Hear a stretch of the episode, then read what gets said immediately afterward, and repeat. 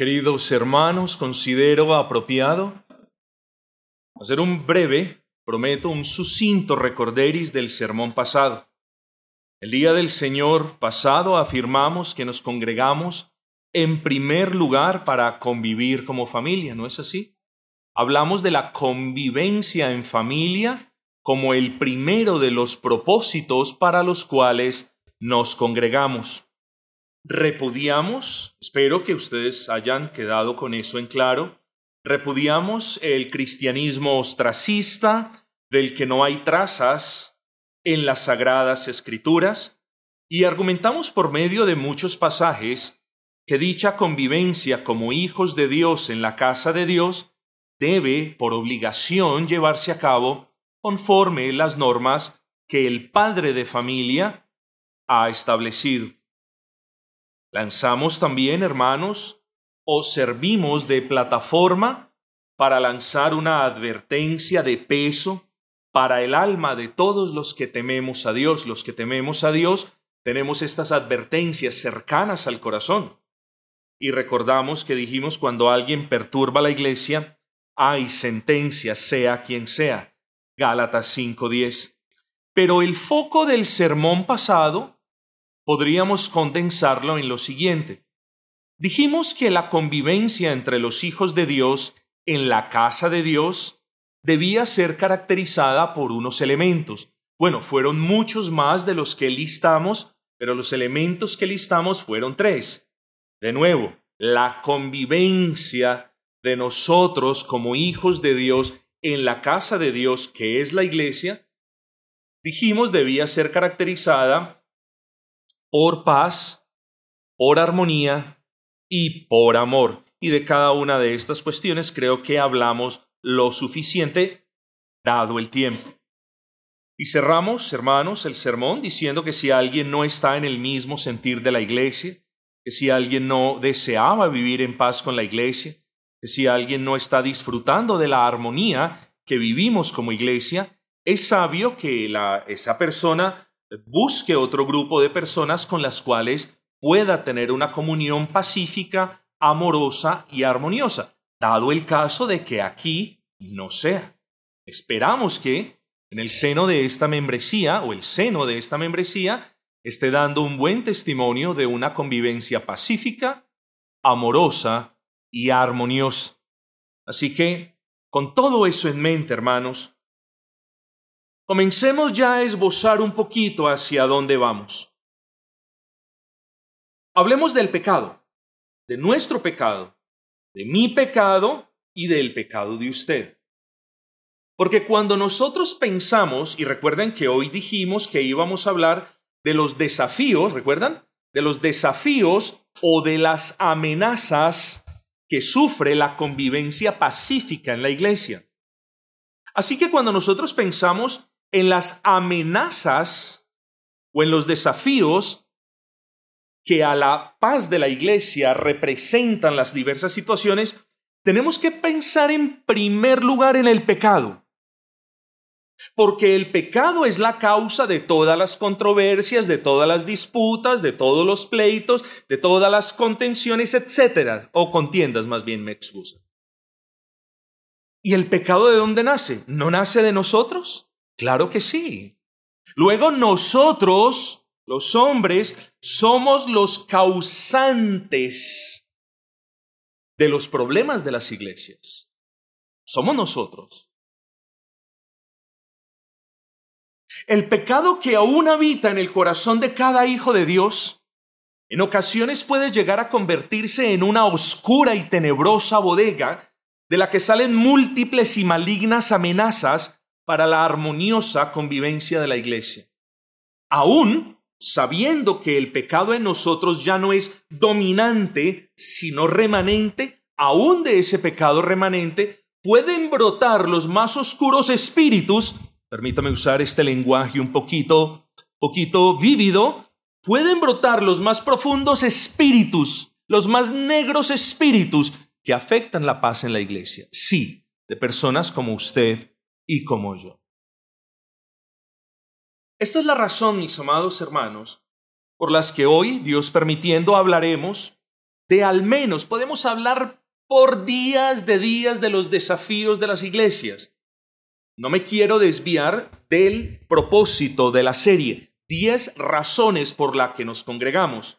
Así que estamos considerando la primera, nos congregamos para convivir en familia y estamos considerando los peligros que sufre la paz de esa convivencia. Así que hoy vamos a hablar de, dos grandes desafíos a los que nos enfrentamos todos los hermanos que deseamos convivir en paz, en armonía y en amor. Dos. Ojalá tuviésemos tiempo de más, pero vamos solamente a limitarlo a dos. Quiero que ustedes, por favor, eh, hermanos, abran sus Biblias en el Nuevo Testamento, Filipenses, capítulo 2, Filipenses, y lo tengan ahí. Quiero que en ocasiones hagamos un par de referencias Quiero que usted vea lo que dice la palabra del Señor y no solo escuche. Filipenses capítulo 2 versículo 14 nos dice, Haced, léalo para usted. Piense que Dios le está hablando es a usted, no al hermano de enseguida. Haced todo sin murmuraciones y contiendas, para que seáis irreprensibles y sencillos, hijos de Dios sin mancha en medio de una generación maligna y perversa, en medio de la cual resplandecéis como luminares en el mundo. Ese es el texto alrededor del que vamos a enhebrar nuestras meditaciones y pensamientos. Y el título del sermón es como lo anunció el hermano, desde luego. Nos congregamos para convivir como familia en la parte número dos. Recordemos, hermanos, una vez más, el primer propósito por el que nos congregamos es para convivir como familia. Este sermón, mis amados, quizás sea un poco modular, pero espero en el Señor que sea de utilidad para ustedes, hijos de Dios que conviven pacíficamente en la casa de Dios. Como ya lo expresé, hoy deseo exponer bíblicamente dos de los muchos asuntos que amenazan la convivencia en las iglesias locales. Y no obstante, antes de comenzar, debo hacer una triste confesión. Una de las cosas más tristes, mis amados hermanos, al preparar este sermón, fue el haber sido recordado que muy a menudo los grandes males de la iglesia no los ha causado Satanás usando la gente del mundo, sino, y esto es lo triste, los ha causado Satanás influenciando los hijos de Dios para afectar la paz en el seno de la casa de Dios. ¿No le parece eso doloroso? Porque que Satanás use la gente del mundo, eso uno lo comprende. Eso es natural, ¿no es eso natural? Claro. El mundo se opone a Cristo, el mundo se opone a la ley de Cristo, el mundo se opone a la iglesia de Cristo. Es natural. El gobierno impío se opone a la iglesia. Es natural, uno lo comprende. La persecución sobre la iglesia es natural, uno la comprende. Pero lo triste del asunto no es que Satanás los use a ellos, es que Satanás usa hermanos en Cristo para dañar la paz de la iglesia. Eso es lo triste. Luego usted nunca mire, nunca haga este mal ejercicio de mirar a alguien que ha dañado la paz en una iglesia, nunca lo mire con desprecio. Además de que no debe hacerlo siempre. Recuerde que usted también es un divisor en potencia. Y debemos cuidarnos de eso, mis hermanos, porque eso es gran pecado delante del Señor. Y es victoria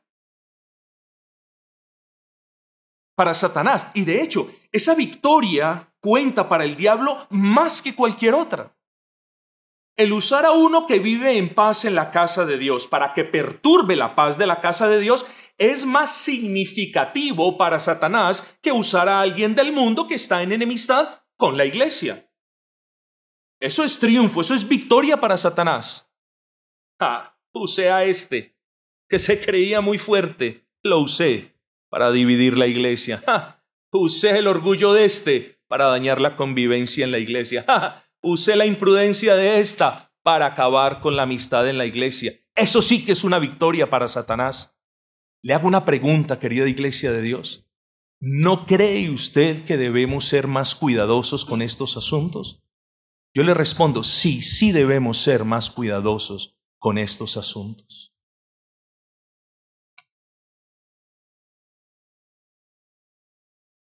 Así que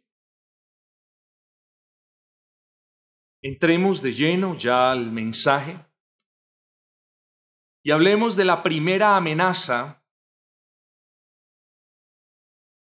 que sufre la convivencia pacífica de los santos, la primera amenaza que vamos a considerar en la mañana de hoy.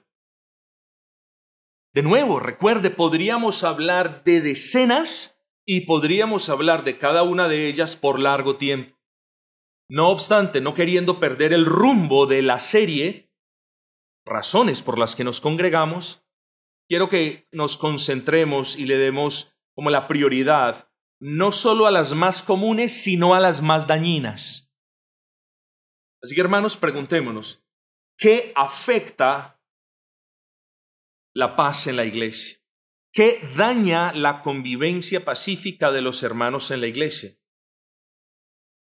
Y yo sugiero que usted considere en primer lugar las contiendas del arrogante. Yo le puse así como título a ese primer subencabezado las contiendas del arrogante. Ahora usted, en un momento, usted va a comprender por qué del arrogante. A la luz del lenguaje paulino, una persona contenciosa es aquella cuyo orgullo siempre la arrastra a entrar en debates, en contiendas, en pleitos y en disputas. A la luz de lo que Pablo nos enseña en sus cartas, la persona contenciosa es aquella movida por su orgullo. Y eso es muy importante tenerlo en cuenta. La persona orgullosa es muy por lo general una persona contenciosa, contraria a la persona humilde, que es una persona por lo general pacífica. Espero que el Señor pueda ayudar a esta iglesia local o a cualquiera otra en su esfuerzo por procurar y conservar una convivencia armoniosa que glorifique a Dios. Ahora bien, hermanos, ¿cómo? ¿Cómo sabe usted? Porque a mí no me, no me importan tanto las personas que no pertenecen a esta iglesia como me importa el miembro de la iglesia y los que asisten constantemente a esta iglesia. A esos me importan. Por lo tanto, mi prioridad es que usted aprenda a identificar una persona contenciosa, no mirando hacia el lado, sino mirando hacia su interior. Antes de usted poder mirar a su lado, si hay una persona contenciosa, mírese usted primero, examínese usted primero, porque por lo general una persona contenciosa busca siempre imponer sus puntos de vista. Eso, eso, es muy importante. Siempre busca imponer sus puntos de vista. Critica con frecuencia la postura de los demás y pueden tener una actitud confrontativa cuando se les muestra lo inadecuado de su proceder. ¿Qué vemos en todo esto? Vemos orgullo, pero no estamos hablando del orgullo, sino de una de las manifestaciones del orgullo, como es la contienda. Luego, la contienda es la expresión interna del orgullo en el corazón del hombre. De ese orgullo en el que lo que él piensa es por encima de los demás. En ese orgullo de que lo que él hace es mejor hecho que todo lo demás.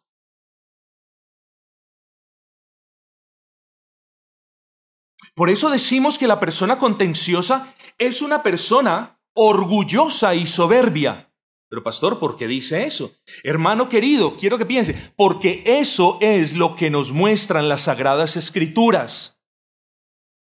Proverbios 13:10, yo se los leo, nos dice, ciertamente la soberbia concebirá o dará luz a la contienda. ¿Entendió eso? Las contiendas nacen de un corazón soberbio. de un corazón que cree que tiene la razón, de un corazón que se ve por encima de los demás. Es decir, la contienda que se exterioriza en el debate, en las rencillas, en las disputas o en las riñas, siempre nace de una persona orgullosa, arrogante y altiva de corazón. Por lo anteriormente, hermanos, usted entenderá que una de las cosas que se observan en la vida de las personas contenciosas es esto. Tienen dificultad en su relación con los demás. Y en la iglesia sucede lo mismo. Tienen dificultades en la manera como se relacionan con los hermanos. No caigamos en el error de pensar en una persona contenciosa como una persona que no es un hermano en Cristo. Eso no es cierto, o al menos no siempre lo es. Hay personas contenciosas impías que asisten a la iglesia y hay creyentes que son contenciosos, que luchan con ese pecado del orgullo que se manifiesta en la contienda. Pero estas personas tienen dificultades cómo se relacionan con otras personas y con otros hermanos. Bueno, si usted es así, si usted tiene ese tipo de dificultad, hágase un favor. A la sombra de la cruz, doble rodillas delante del Señor y clame la ayuda de su Espíritu Santo para que llene su corazón de gracia y su orgullo sea derretido y su orgullo sea transformado en humildad para la gloria de Dios. Y usted ya no sea conocido más por ser una persona contenciosa, sino un pacificador. Que usted ya no sea conocido más por ser una persona orgullosa que siempre cree que tiene la razón, sino como una persona que puede escuchar. Que usted no sea conocido o conocida como una persona que es difícil, sino como una persona cuyo trato es una delicia y ameno para dialogar. A eso somos llamados los creyentes, mis amados hermanos. Por eso una persona contenciosa enfrenta grandes desafíos en mantener una comunión saludable con otros hermanos debido a su constante inclinación por querer controvertir con ellos, disentir de ellos y hasta mostrarse superior a ellos, pues como ya lo aprendimos en Proverbios 13:10, la contención nace en el corazón arrogante y presuntuoso. ¿Es usted una persona contenciosa? Probablemente sí. Pídale al Señor, mis amados hermanos. Porque la contención que usted no controla hoy, mañana se revienta como el muro de contención de una presa y causa estragos grandes.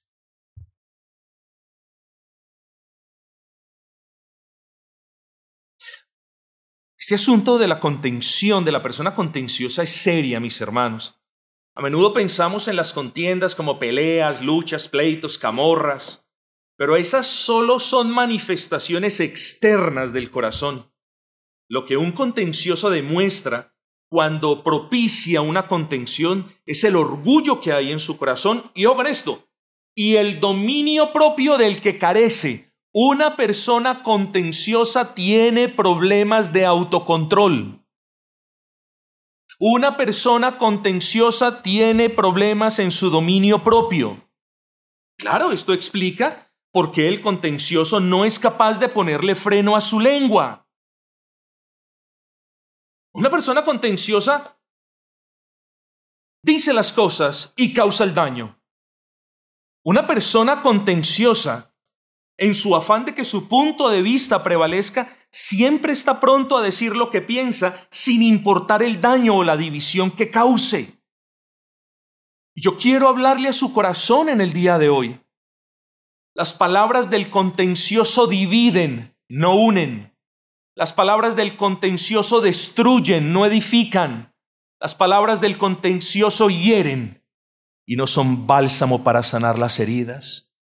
Hermanos, que nosotros seamos conocidos como los pacificadores, como quienes viven en paz para la gloria y honra de Dios, no como los contenciosos que muestran su arrogancia, no como los contenciosos que crean disputas y querellas, no como los contenciosos que dividen, sino como aquellos hermanos que unidos a Cristo podemos estar unidos en paz los unos con los otros. Hermanos, Dios nos salvó para convivir. y no para convivir en medio de contenciones. Las contenciones, las luchas, los pleitos y todas las demás cosas, ¿dónde las vemos? Afuera de la iglesia, en un mundo que no conoce al Cristo de la iglesia. Luego, hermanos, sería trágico si una iglesia local llegaría a ser conocida por la enorme cantidad de personas contenciosos que habitan en ella. Tal cosa no puede suceder, hermanos. Estas son cosas serias, mis hermanos, vuelvo y repito, porque el espíritu del contencioso está enseguecido y no le permite prever a quien hace vergonzoso alarde de este pecado del mal que se causa, simplemente lo causa. La persona contenciosa no piensa en el beneficio de los demás. La persona contenciosa, a sabiendas de que probablemente va a ser un daño grande, lo hace. Él no le da mente al asunto. El contencioso es así. Contencioso no le importa su relación con el hermano o su relación con la iglesia. El contencioso lo que quiere hacer, lo hace. No importa si daña al hermano o si divide la iglesia en el proceso. ¿Es usted un contencioso? Examínese. Hoy es día de examinarse. Porque si el Señor nos llama, hermanos, a convivir en paz para su gloria, lo último que deberíamos ser son personas contenciosas. Yo quisiera darle varios consejos, espero que sean de alguna utilidad, sabiendo que el tiempo vuela y es limitado. Primer consejo, o único gran consejo diría yo, en virtud del tiempo.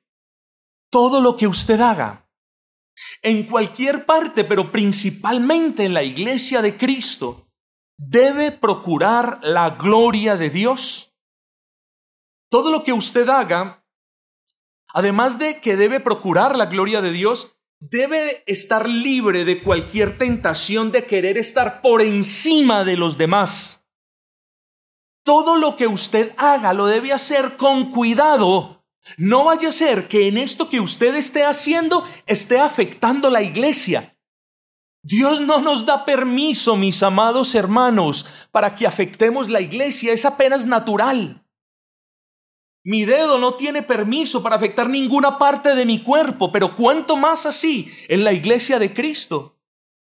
Así que, mis amados hermanos, no debe existir en nosotros nada que sea la procura de la gloria de Dios, porque todo lo que hacemos, todo lo que decimos, y, cuando no buscamos la gloria de Dios, de mal procede y mal termina. Cerciórese pues, hermano, de que todas sus palabras busquen la gloria de Dios, de que su mirada para con el hermano sea para la gloria de Dios, de que su trato para con la hermana sea para la gloria de Dios. Busquemos hacer eso. Cada uno de nosotros debe hacer eso. No solamente usted, yo lo debo hacer.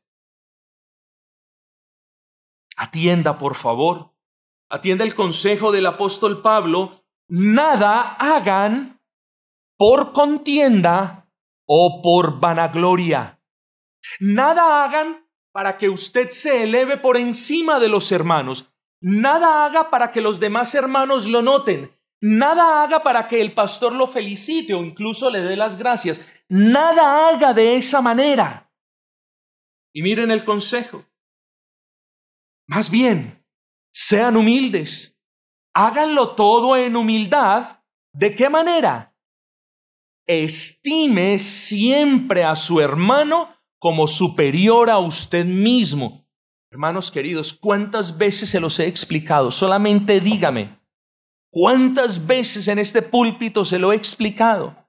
La clave de la convivencia pacífica, yo diría, no exclusivamente, pero gran parte radica en este versículo. Cuando usted mira a su hermano o a su hermana como superior a usted mismo, usted le va a hablar con decencia, le va a hablar con cuidado, le va a hablar con cariño, Claro, cuando usted no lo mira como superior a sí mismo, sino que lo mira como inferior a usted mismo, usted le va a hablar con desprecio, le va a hablar con un carácter déspota, le va a hablar de una manera sobrada, lo va a hacer sentir inferior. Luego, mis hermanos, si el hermano A mira al hermano B como superior y el hermano B es igual de obediente y mira al hermano A como superior, el hermano A y el hermano B van a convivir pacíficamente, mis hermanos, porque ninguno de ellos está haciendo nada por vanagloria o por contienda, sino que lo está haciendo primero para la gloria de Dios y segundo, mirando a su hermano como superior a él mismo. No sea contencioso, hermano. No sea contencioso. Porque sin usted darse cuenta, su espíritu contencioso está dividiendo la iglesia. Y ya se lo voy a explicar. Sin usted darse cuenta, su espíritu contencioso divide la iglesia. ¿Por qué? Porque cuando Usted es orgulloso y cree que tiene la razón y cree que siempre debe expresar lo que piensa. Usted de alguna manera se está viendo o poniendo de una manera superior a la de sus hermanos. Y cuando usted se pone en un plano artificial que no está en la Biblia, superior al de los hermanos, es usted el que se está apartando de los hermanos. Y naturalmente, su o el apartamiento del contencioso hace que los demás hermanos se aparten de él. ¿Y qué es eso? Una división en la iglesia. Usted se está separando de los hermanos porque se cree superior y los hermanos se están separando de usted porque se creen inferior. Está dividiendo la iglesia. Tenga cuidado con eso. La contención es un gran mal. Así que no sea contencioso, mi amado o amada y no se aparte de los hermanos ni haga que ellos se aparten de usted. Sea humilde y muéstrele a sus hermanos la obra de Cristo en su corazón y que sus actos hablen de la humildad como una de las virtudes cristianas más apetecibles. Que sus actos, que sus obras, que sus palabras testifiquen de la obra de Cristo en usted y que la humildad sea una gracia por la que usted sea conocido o conocida. Que su vida hable de esa humildad como la virtud más apetecida y que todos podamos ver la gracia de Dios obrando en su corazón. Hermano, tenga cuidado de usted mismo. Si usted es una persona contenciosa, yo le pido que no se haga mal, ni haga mal a quienes queremos vivir en paz. Segunda amenaza. La murmuración del descontento. Eso es como una obra por, por partes, ¿cierto? La contención del orgulloso. La persona contenciosa es una persona orgullosa. Y el murmurador es un descontento.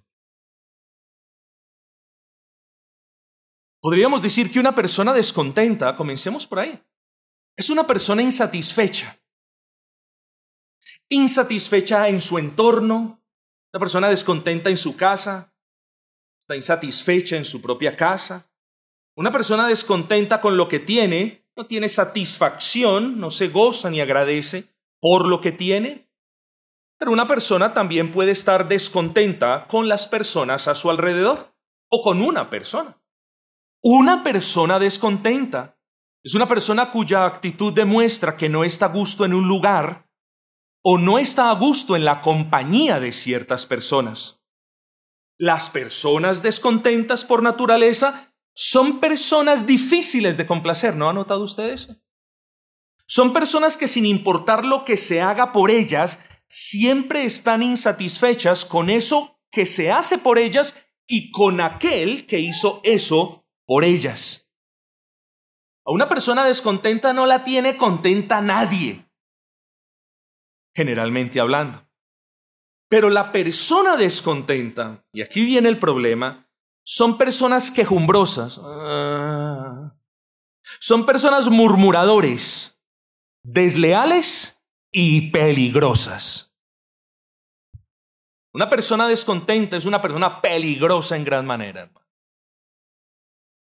Hace poco oía que una persona descontenta en una iglesia puede causarle más mal a ella en un día que el mismo diablo en cien años.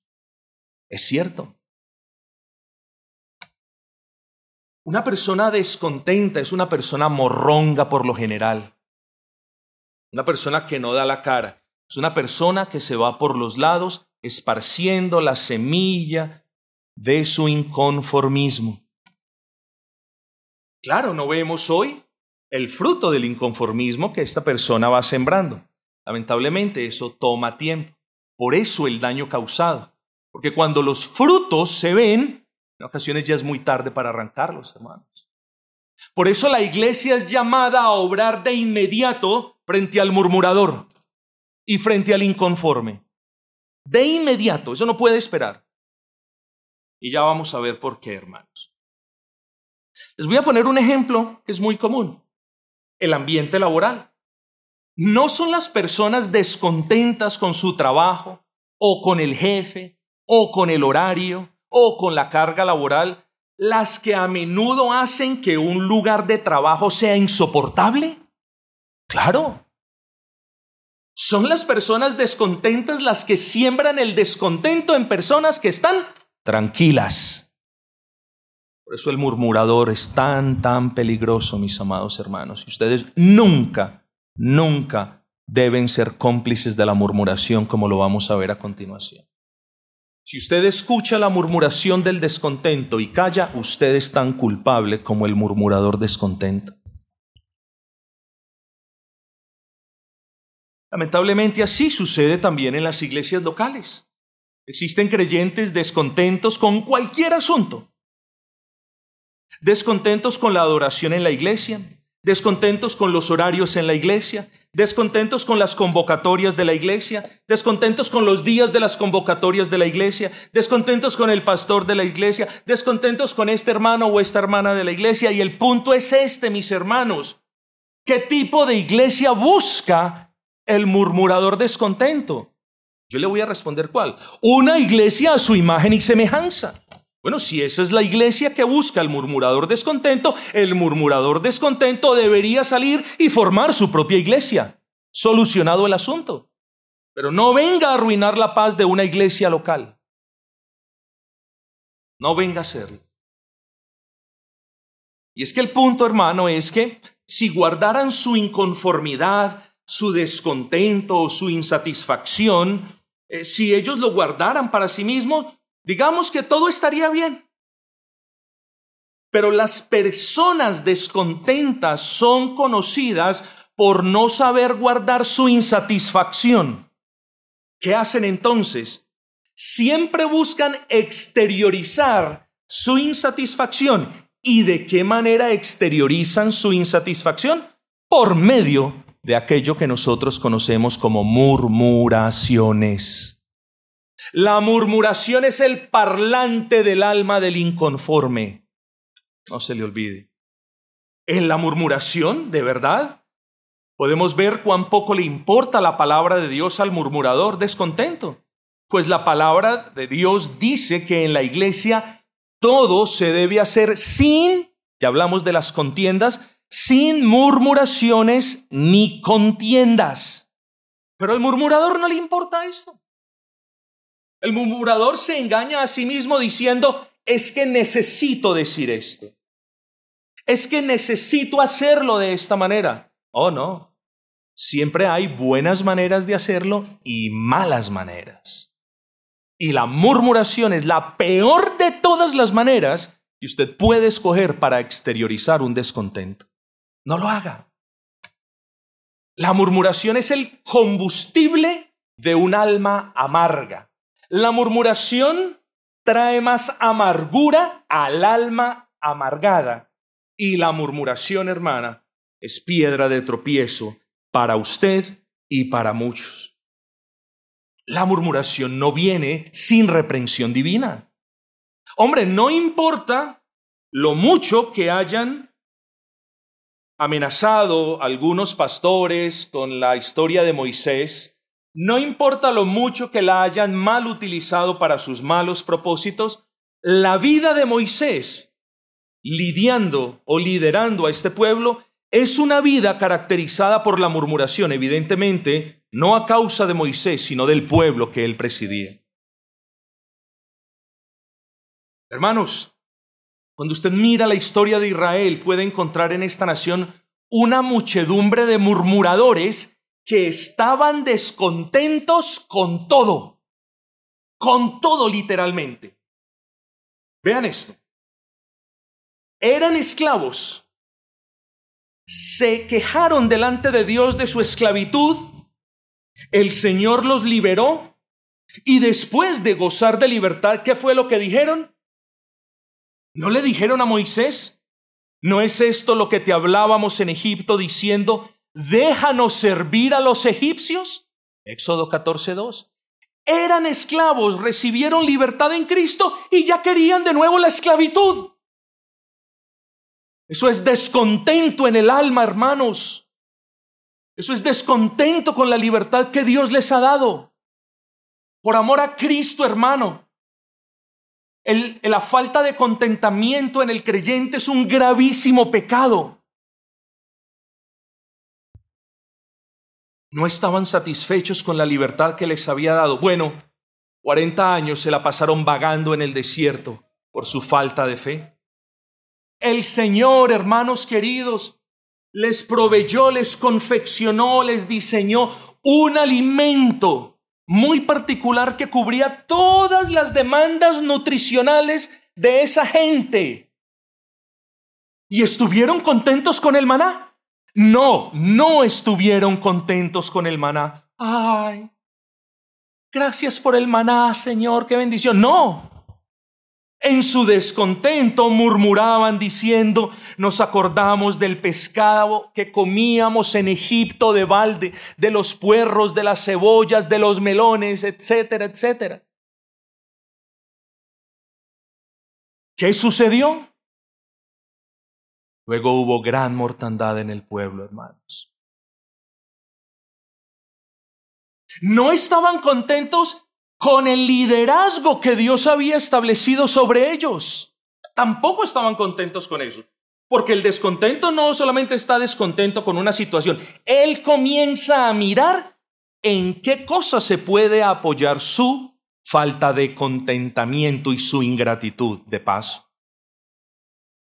Y luego un trío de impíos también perturbaron la paz del pueblo grandemente y manifestaron su descontento. Y, miren la manera, ojo con esto.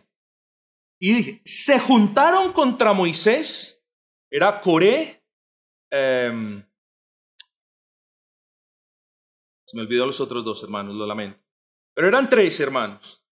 Y se juntaron contra Moisés y Aarón y les dijeron, basta ya de vosotros. Oiga, oiga pues lo que sigue, basta ya.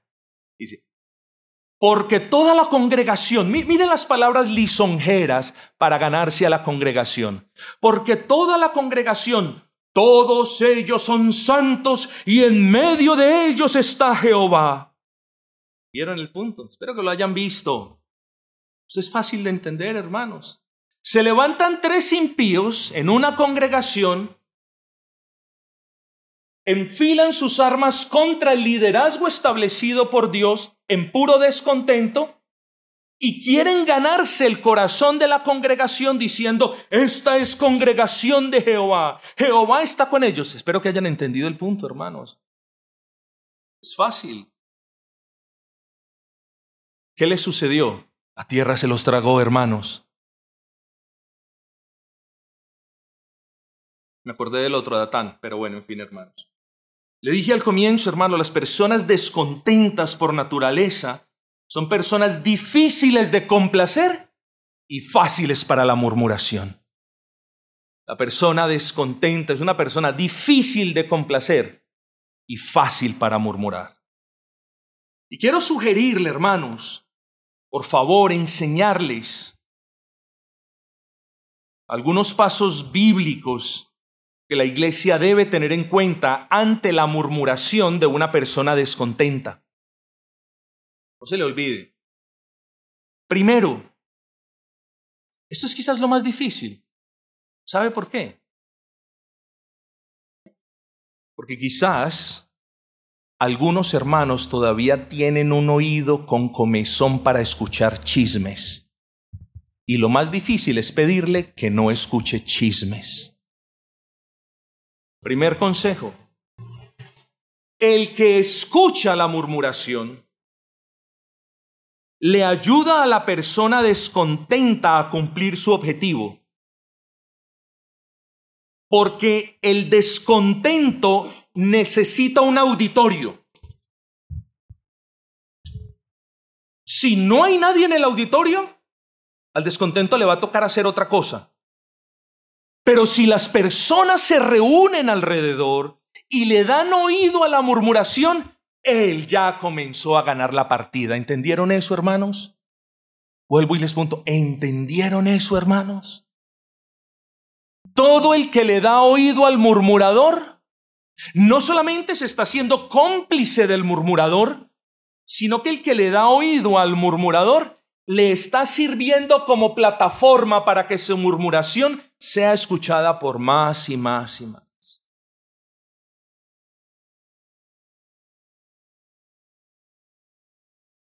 Recuerde que la necesidad del descontento es que otros conozcan lo que él o ella piense. Luego el murmurador solo va a tener éxito en su empresa si la gente lo escucha. Así que no escuche la murmuración. Hermanos, yo conozco casos de personas que han resistido escuchar la murmuración, que se han mantenido firmes y que a lo último medio cedieron y ahí casi les dañan el corazón. Eso pasa. Eso pasa. No escuche la murmuración. Y le exhorto a que no escuche la murmuración, ya le voy a dar una razón bíblica, porque no solo el murmurador está en pecado, sino que quien lo escucha demuestra que está untado del mismo pecado. El que escucha al murmurador tiene corazón de murmurador. Proverbio 17:4. Los malos están ansiosos por escuchar el chisme. Los malos, los perversos están ansiosos por escuchar el chisme. Los mentirosos prestan suma atención a la calumnia. Ahí tiene, hermano. Ahí tiene. Pero no solamente, hermanos, no escuche al murmurador. Usted nada hace. Le repito, usted nada hace para la gloria del Señor si usted le dice al murmurador, eso no lo quiero escuchar, le agradezco, no lo quiero escuchar, hasta luego. Nada hace. Y esto es lo que no le gusta hacer a algunos hermanos. A algunos hermanos no les gusta obedecer la Biblia palabras fuertes, ¿no es así? ¿De qué manera? No les gusta hacer lo que la Biblia les ordena hacer. Y al hermano murmurador o a la persona murmuradora se le debe llamar al arrepentimiento, hermanos. Ahí mismo.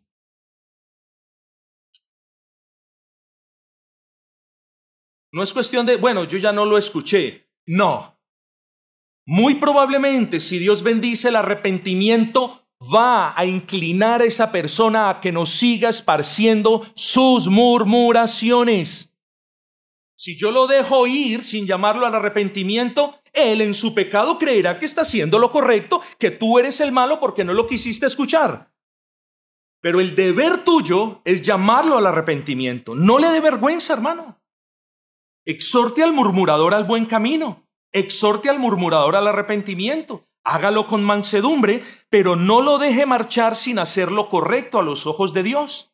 No lo deje ir sin que sea redarguido por la manera nefasta con la que atenta contra la paz del pueblo de Dios que vive en la casa de Dios. Hermanos, ¿usted con quién quiere estar en paz? ¿Con el que está en paz con usted, que es Dios? ¿O quiere estar en paz con el murmurador? Si usted quiere estar en paz con el murmurador, escuche las murmuraciones y no lo llame al arrepentimiento. Si para usted es más importante mantener la paz con el murmurador, haga eso. Pero si para usted es más importante hacerle bien a la iglesia, conservando la paz en la iglesia, del Dios que está en paz con usted y que lo plantó en esta iglesia, entonces no le dé oído y llámelo al arrepentimiento, hermano. Busque el bien del murmurador. Usted no, usted no le está haciendo bien al murmurador si usted se sienta a escuchar de manera pasiva todo lo que él quiera para decir. Le está haciendo mucho mal. De alguna manera le está diciendo, aquí estoy avalando lo que tú dices. Así después le diga, no estoy de acuerdo. No. No tiente a Dios, no escucha al murmurador, hermano. Filipenses 2.4. Todo lo debemos hacer sin murmuraciones. Hágalo de manera bíblica, llámelo tiernamente al arrepentimiento, quizás recordándole, amigo, Arturo, ¿no dice el Señor en Filipenses 2.14 que todo lo debemos hacer sin murmuraciones? La verdad que no quiero oír murmuración. Yo te llamo al arrepentimiento. Por favor, no le causes mal a esta iglesia que yo amo, en la que Dios me ha bendecido, que tanto ha sido bien para mi alma, no se lo causes. Porque si no has notado, tu murmuración causa daño a esta iglesia y me está causando daño a mí. Apropiese de la iglesia en la que Dios lo ha plantado. El indiferente dice, sí, pues no es para mí, es para el pastor o para la esposa del hermano. Eso dice el indiferente. Quien tiene un verdadero sentido de pertenencia por la iglesia no permite que de su iglesia hablen, hermanos. Las iglesias deben tener mucho cuidado con estas personas descontentas y murmuradoras que a menudo terminan dividiendo iglesias, porque algunos hermanos que escucharon al murmurador no lo exhortaron, no lo amonestaron, no lo llamaron al arrepentimiento. Así que nada hacemos, hermanos, si no lo escuchamos, pero luego decimos hasta luego, hermanos.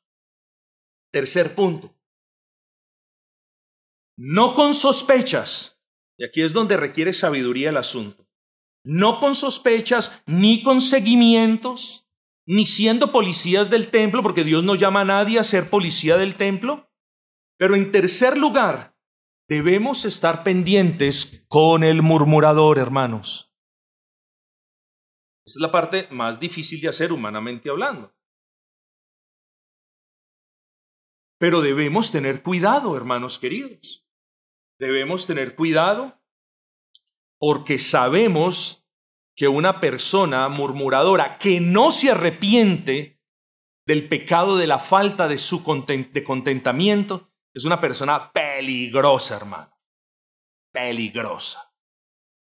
Así que, hermanos, lo digo con respeto y de verdad que mirándolos, yo aquí no identifico, al menos que yo lo pueda percibir, ver o creer, yo aquí no veo a ningún murmurador, hermano.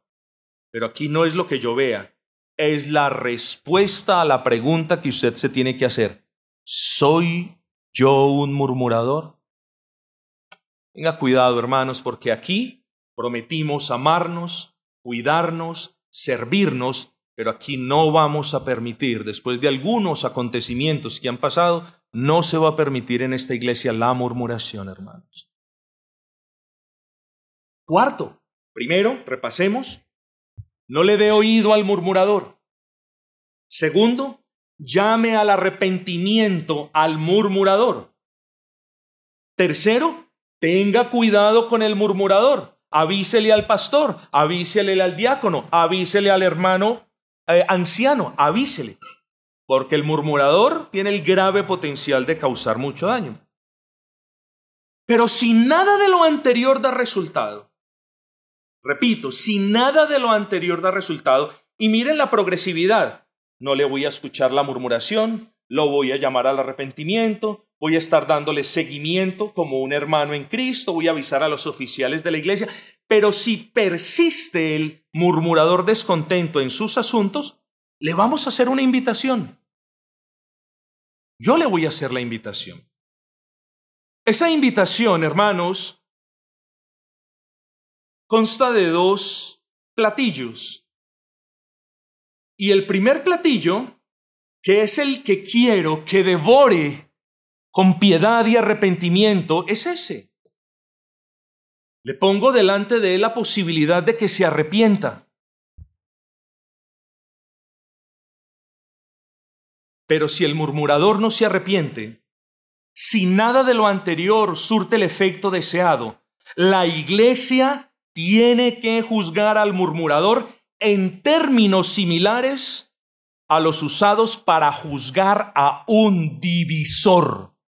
La iglesia está en la obligación de juzgar a un murmurador impenitente en términos en los que la iglesia siempre juzga a quien divide o causa divisiones. ¿Por qué? Porque el murmurador en esencia es un divisor. Y la palabra nos dice, al hombre, la persona, que causa divisiones después de una y otra amonestación, deséchalo.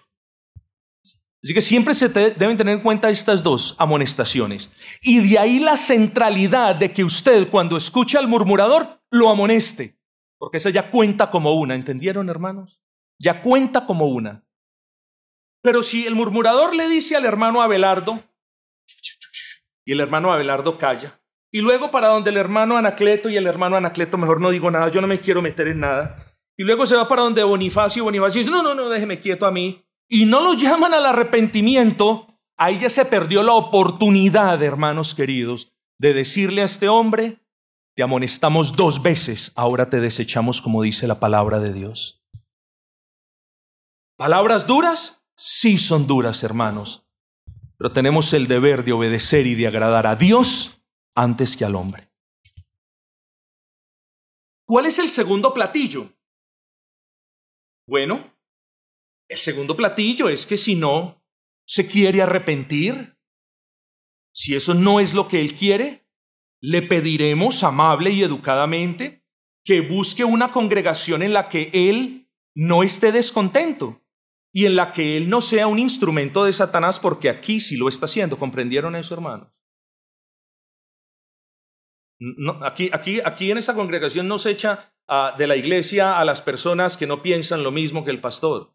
Aquí no se echa de la iglesia a personas que tienen algunas posturas un poquito diferentes, pero sabiamente las tienen calladas, las tienen, son convicciones personales. No, no, aquí no se echa de la iglesia a esas personas. Pero aquí sí se echa de la iglesia a quienes, impenitentes después de dos amonestaciones, persisten en dividir la iglesia con murmuraciones. Aquí sí vamos a obedecer al Señor, hermano.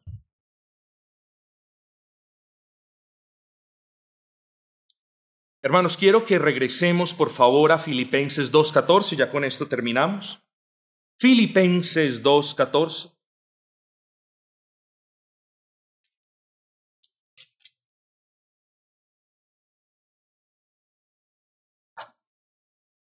Prestemos atención, ya terminamos.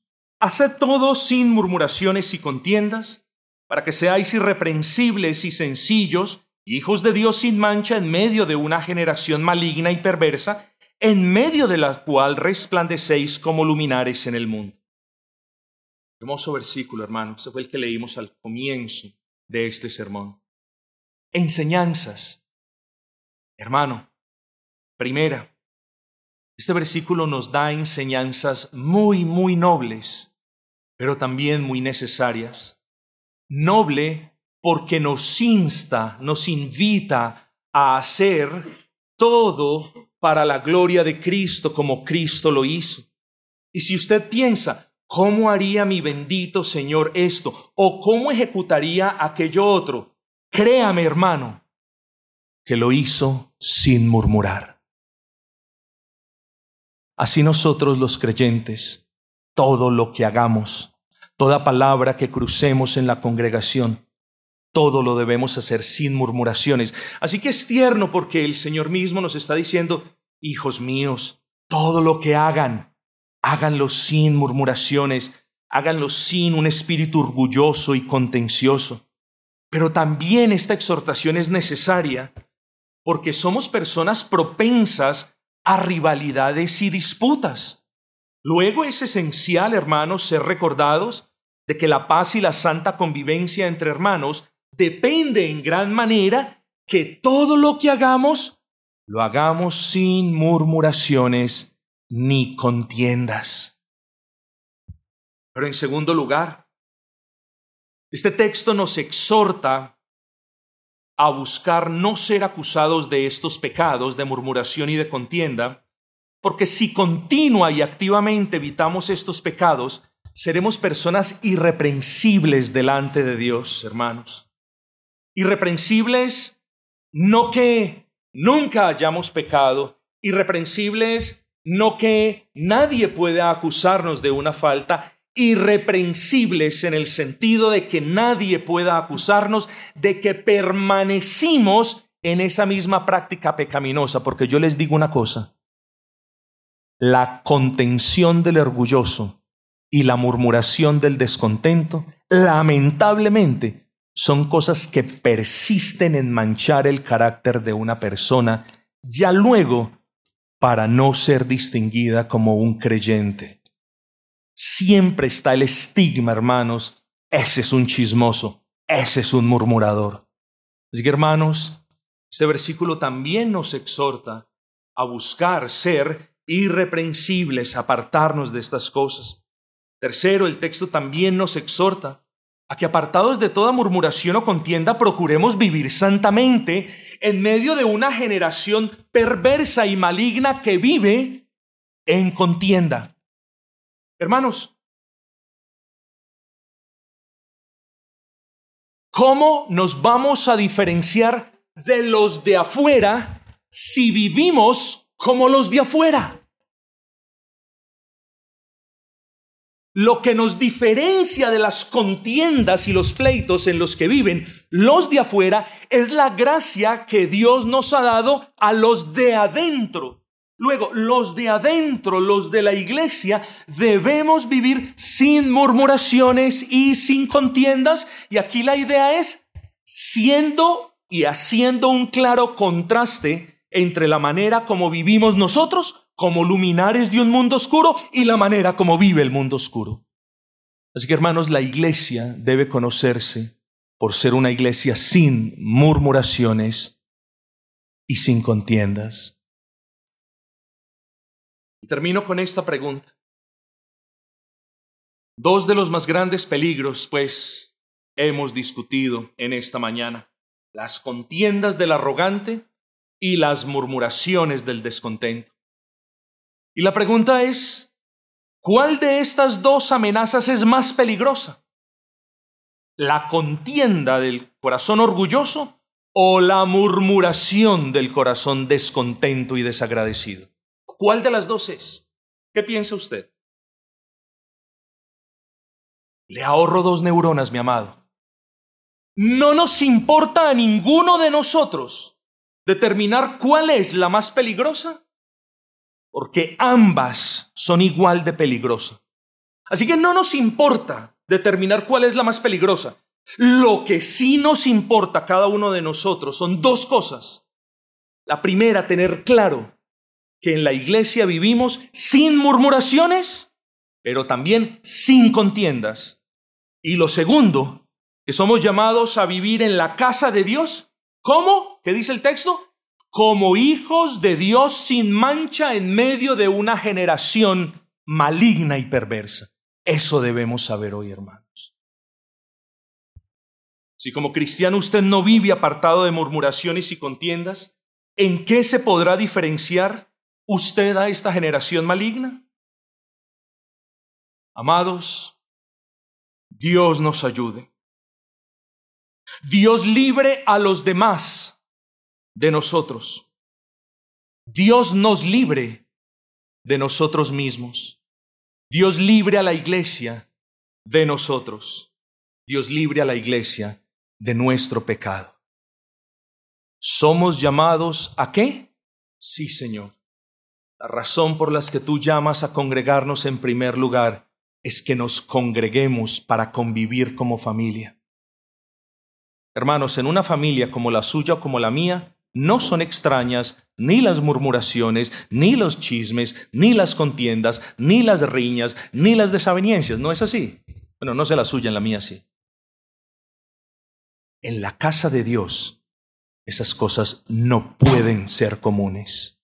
Esas cosas no son las cosas que caracterizan la manera en la que viven los hijos de Dios. Cobremos pues ánimos, hermanos, meditemos en estos asuntos y busquemos la complacencia del Dios vivo que nos invita a vivir en paz, a estar en paz, a que no hayan entre nosotros discordante voz, ni asperezas, ni murmuraciones, ni contiendas. Así vivimos los cristianos, así quiere vivir esta iglesia local.